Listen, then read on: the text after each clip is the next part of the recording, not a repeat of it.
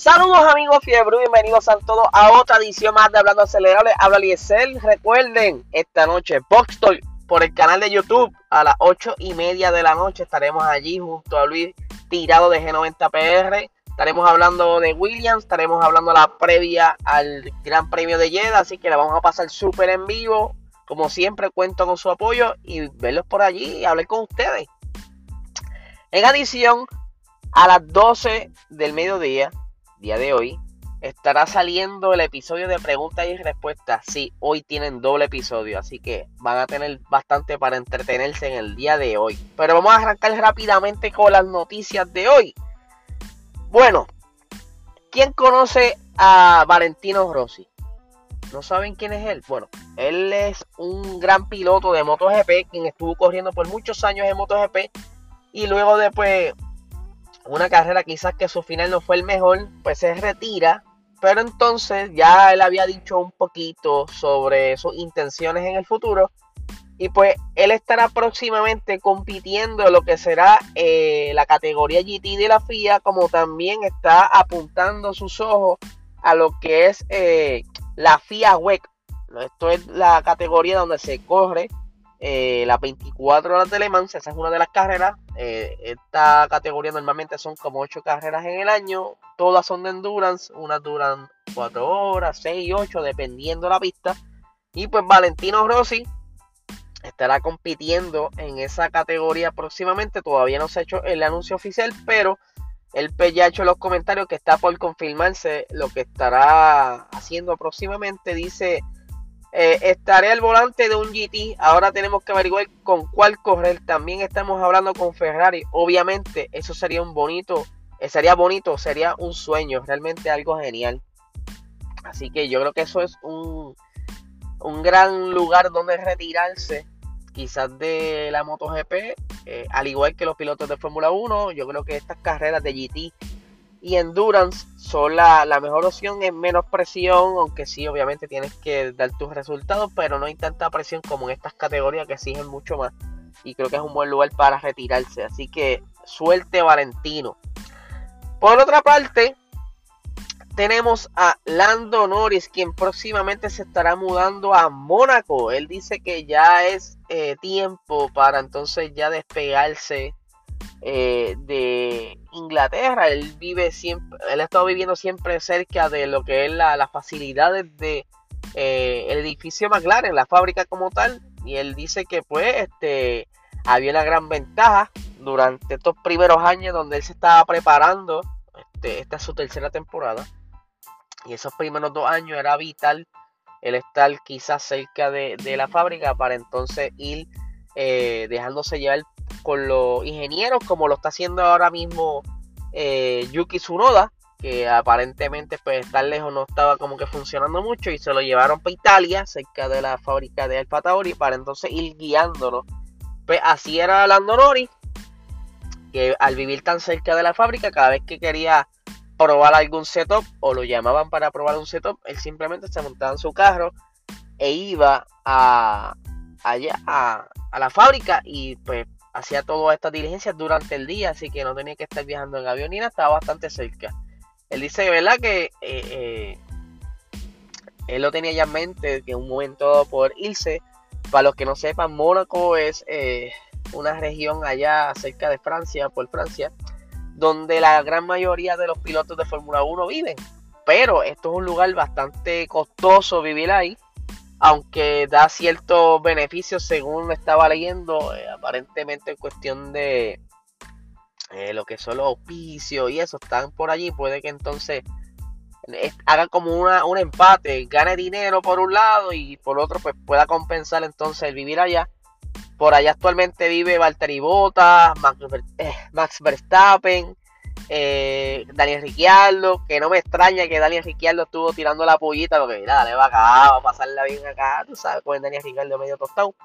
Eh, así que, siguiendo la línea de Lando Norris con el simulador, también estuvo hablando otra vez sobre la experiencia, ya que él ha estado probando diferentes versiones de simulación de lo que será el Monoplaza 2022 y él dice que se parece mucho o va a ser quizá el reto similar a la Fórmula 2. La Fórmula 2 los carros son básicamente igual.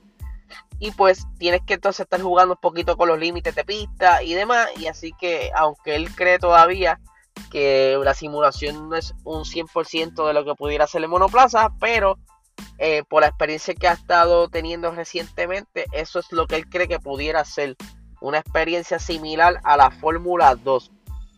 Siguiendo con las noticias, recuerden que estuvimos hablando hace poco de Andretti. Andretti estuvo tratando de negociar con eh, Sauber para su adquisición, pero entonces él dice que sí, pues al momento está todo, perdido, pero él todavía tiene esperanza o tiene todavía las ganas de tener un equipo en la Fórmula 1. Eh, ese es yo creo que uno de sus mayores quizás sueños, por decirlo así. Eh, y pues lamentablemente no se pudo dar la, la, la, perdón, la negociación con Sauber. Y pues por aquí tengo unas expresiones del señor Michael Andretti que dice lo siguiente.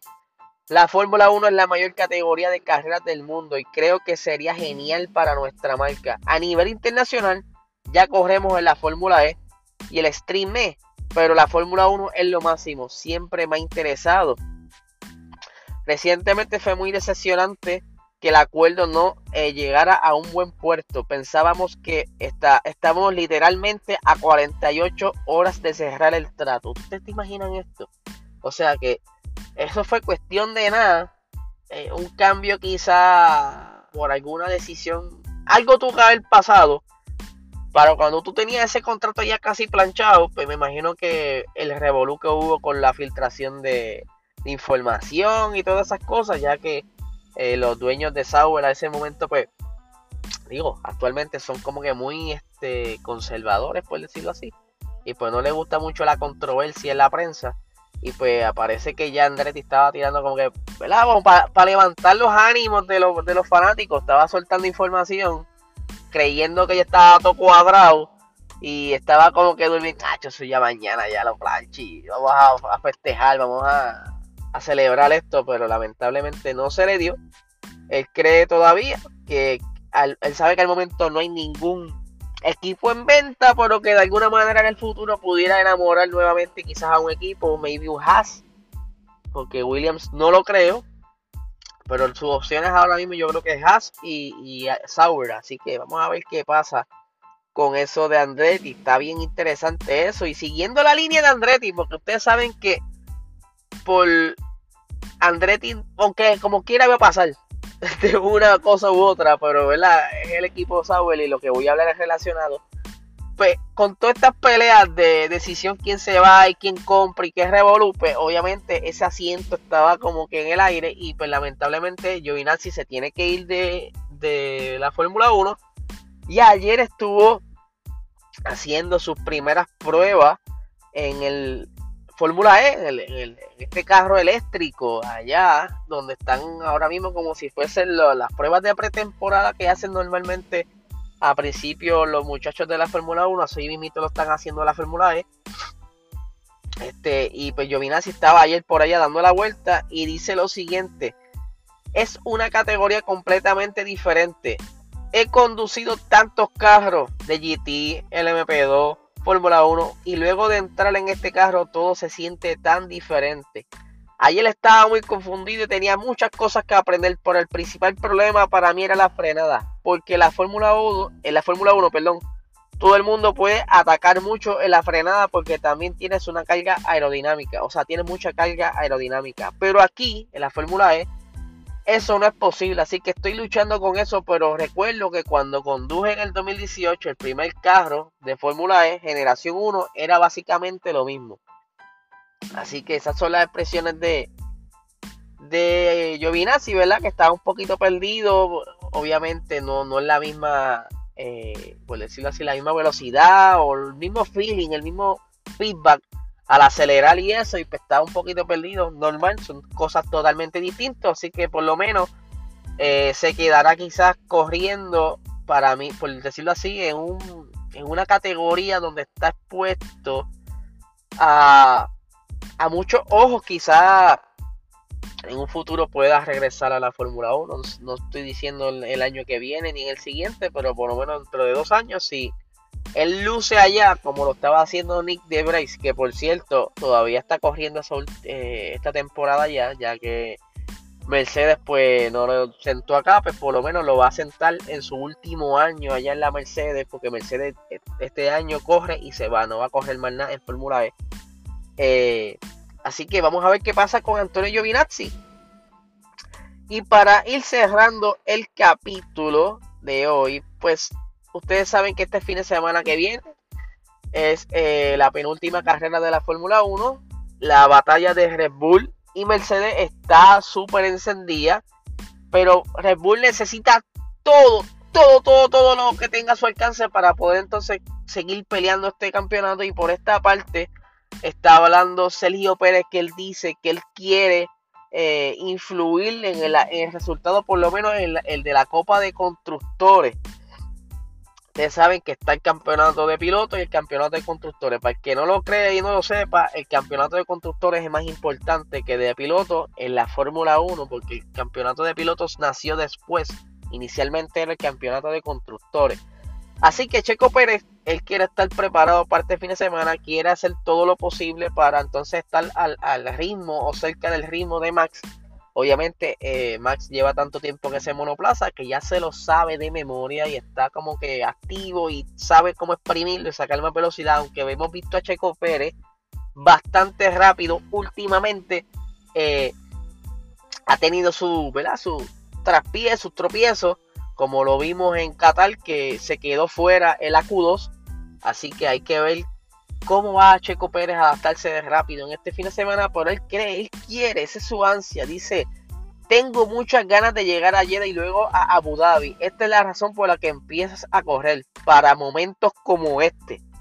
Esos puntos en Qatar y las tres últimas carreras fueron realmente importantes en el campeonato de constructores. Hemos conseguido reducir la distancia con Mercedes y ahora es el momento de ir por todas. No tenemos nada que perder y daremos lo mejor de nosotros mismos. Están, motivados. Y pues estos días han estado como que Mercedes y Red Bull como que tirándose las pullitas estas psicológicas. Como que no, no, estamos, estamos ready para este fin de semana. El carro está mejor que nunca. Y yo por dentro, sí, está bien brilladito. porque sabemos el juego que ellos tienen. Esto es como que para atacar psicológicamente y ponerlos a correr, como que diablo, que caramba van a traer esta gente este fin de semana que están tan seguros de ellos mismos. Pero es normal y más ahora que estamos en las carreras finales y que entonces dependen de esas cosas mínimas para tú quizá atacar al, a tu contrincante, ya sea, no puedes coger carro, pues tíralo psicológicamente para que estén como que desconcentrados y, y se enfoquen en cosas que no se tienen que enfocar, porque eso es todo lo que está pasando aquí ahora mismo.